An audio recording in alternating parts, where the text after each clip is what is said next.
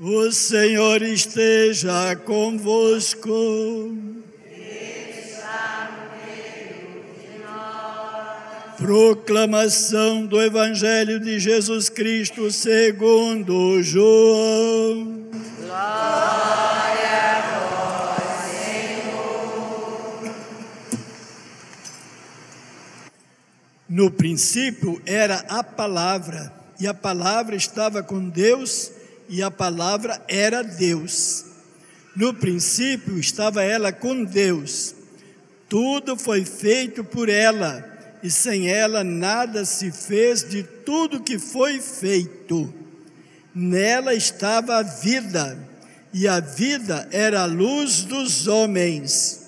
E a luz brilha nas trevas, e as trevas não conseguiram dominá-la. Surgiu um homem enviado por Deus, seu nome era João. Ele veio como testemunha para dar testemunho da luz, para que todos chegassem à fé por meio dele. Ele não era a luz, mas veio para dar testemunho da luz, daquele que era a luz de verdade, que, vindo ao mundo, ilumina todo ser humano. A palavra estava no mundo, e o mundo foi feito por meio dela, mas o mundo não quis conhecê-la. Veio para o que era seu, e os seus não a acolheram. Mas a todos que a receberam, deu-lhes capacidade de se tornar filhos de Deus, isto é, aos que acreditam em seu nome, pois estes não nasceram do sangue, nem da vontade da carne, nem da vontade do varão, mas de Deus mesmo.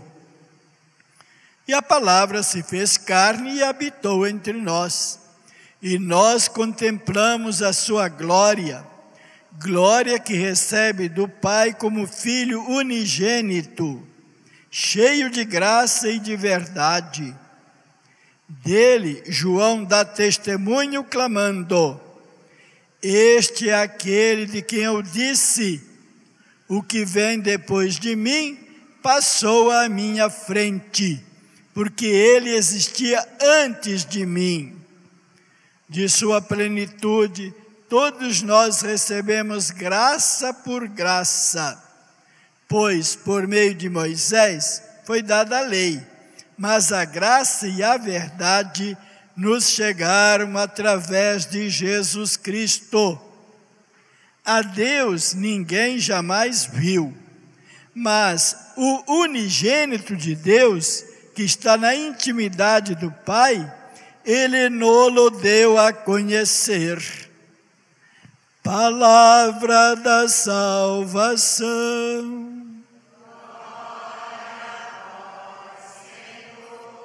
e uma salva de palma por esta palavra do Evangelho que nos foi transmitida.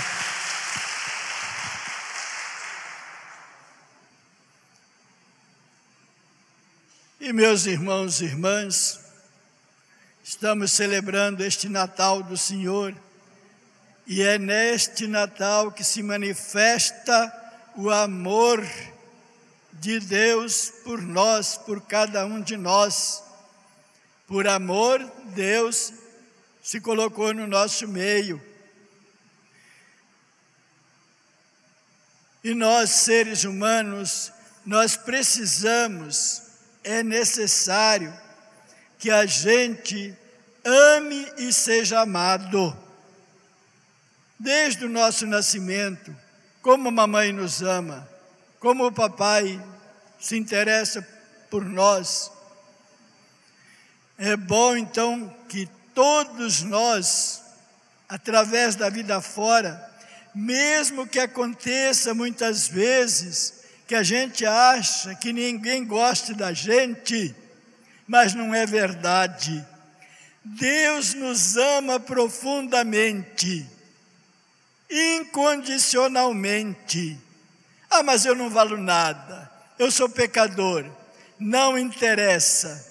Deus se fez gente Deus se fez um de nós porque nos ama profundamente. Deus é amor. E esse amor ele não guardou para si, ele a extravasou, ele o extravasou através da criação, mas, sobretudo, através da criação do ser humano, da nossa criação, de cada um de nós. Mas hoje esse Deus nasce no nosso meio e se torna criança. E como é cativante olhar para uma criança, a sua simplicidade, a sua espontaneidade, a sua inocência. Qualquer criança nos cativa. E o maior dos escritores franceses, o maior dos escritores da França, Victor Hugo, a respeito de criança, ele diz o seguinte: as mentes mais pesadas, os corações mais duros, abrem-se em sorriso ao ver uma criança surgir brincando, inocente e feliz. Qualquer criança nos cativa e Deus quis ser criança para nos cativar, para que a gente olhando para Ele, a gente diga: como é bom a gente ser simples, ser espontâneo, como uma criança. E Deus se tornou assim para nós. A palavra de Deus que nós acabamos de ouvir, na primeira leitura, diz que, como são belos os pés que andam pelas montanhas, pelos prados, pelas campinas, anunciando o Deus da vida, anunciando a paz, anunciando o bem, anunciando a fraternidade, anunciando que Deus cuida de nós. E isso causa uma alegria imensa para qualquer ser humano. Então, como são belos esses passos. E quem veio entre nós, caminhando por todas as direções, para trazer a paz, para trazer a fraternidade, para trazer o amor, senão Jesus Cristo. E Jesus Cristo é a revelação de Deus para nós diz que a Deus ninguém viu. Não é verdade. Nós, através de Jesus Cristo, nós vemos nele o nosso Deus. Claro que não na sua glória, no seu esplendor. Nós o contemplamos humanamente falando, ser humano, como nós, mas nele, pós-ressurreição, estava quem? O próprio Deus, porque Jesus é Deus. Então, quem olha para Jesus, quem entrou em contato com Ele, e nós entramos em contato com Ele na Eucaristia, também vê a Deus. Então, nós contemplamos a Deus hoje, olhando para quem? Para Jesus Cristo. São Paulo, nessa carta extraordinária, diz que Deus falou para nós de diversos modos, de diversas maneiras, Deus falou para nós. Mas ultimamente, ou seja, desde que Deus se encarnou, ele falou através do próprio Jesus Cristo. De que maneiras Deus antigamente falou para o ser humano? Quem retrata isso muito bem é Santo Tomás de Aquino, na sua Suma Teológica. Deus fala continuamente. Falou através da criação. E a criação é algo extraordinário. Contemplando um sol que nasce, contemplando a grandeza do mar, contemplando o, o, o macro infinito que significa macro, é, é, é aquilo que é grande. E nós não podemos imaginar a magnitude desse espaço sideral, de bilhões e bilhões de estrelas e de astros, de constelações, distantes, anos-luz. Os cientistas se defrontam com isso tudo e ficam embasbacados. E se a gente pensar no menor, no micro, no pequeno, vai até o infinito também. Então, nisso tudo está presente quem? Na harmonia da criação, que segue as leis tão extraordinárias, tão precisas. O sol nasce, se expõe, as estações acontecem matematicamente, a lua nas suas quatro estações. Então, tudo isso é obra de quem? De Deus. Então, Deus está falando para nós.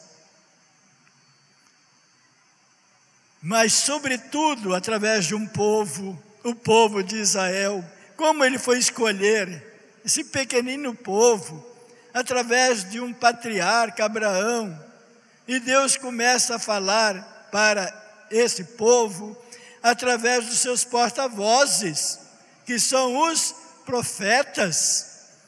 Como eles falavam de Deus para o povo, que ideias extraordinárias eles tiveram a respeito de Deus, um Deus único e verdadeiro, de um Deus presente que cuida de nós, que cuidava desse povo, que acompanhava esse povo.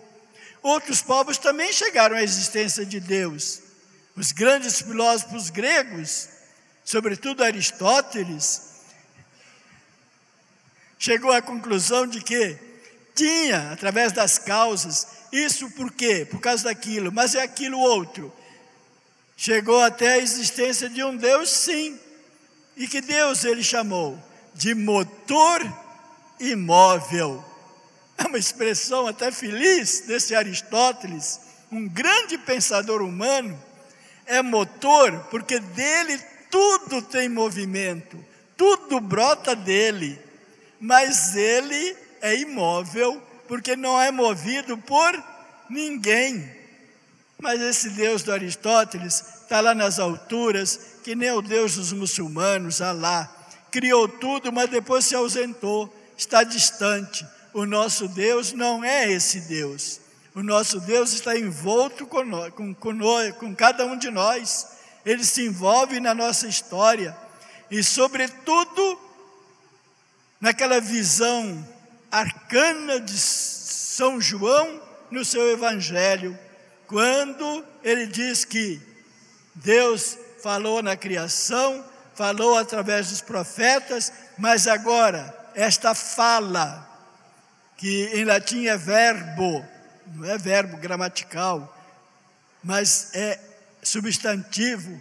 Esse verbo é a palavra que se torna substantivo presente entre nós, que se torna gente, que se torna concreto na pessoa de Jesus Cristo. São João tem uma revoada de uma inteligência só de Deus que lhe deu. Ele vai até lá na intimidade de Deus e começa a contemplá-lo. Ele que esteve em contato com Cristo Jesus aqui na terra. No princípio era o Verbo, e o Verbo era Deus, ou seja, Jesus Cristo já era Deus, lá com o Pai e o Espírito Santo, que ele veio nos revelar porque nós conhecemos esse nosso Deus somente através de Jesus Cristo. A ideia de Deus único e verdadeiro, sim, o povo de Israel era feliz nessa visão, mas um Deus que se manifesta como Pai, como Filho, como Espírito Santo, a realidade do nosso Deus, que é um só, mas se manifesta assim porque Jesus nos revelou.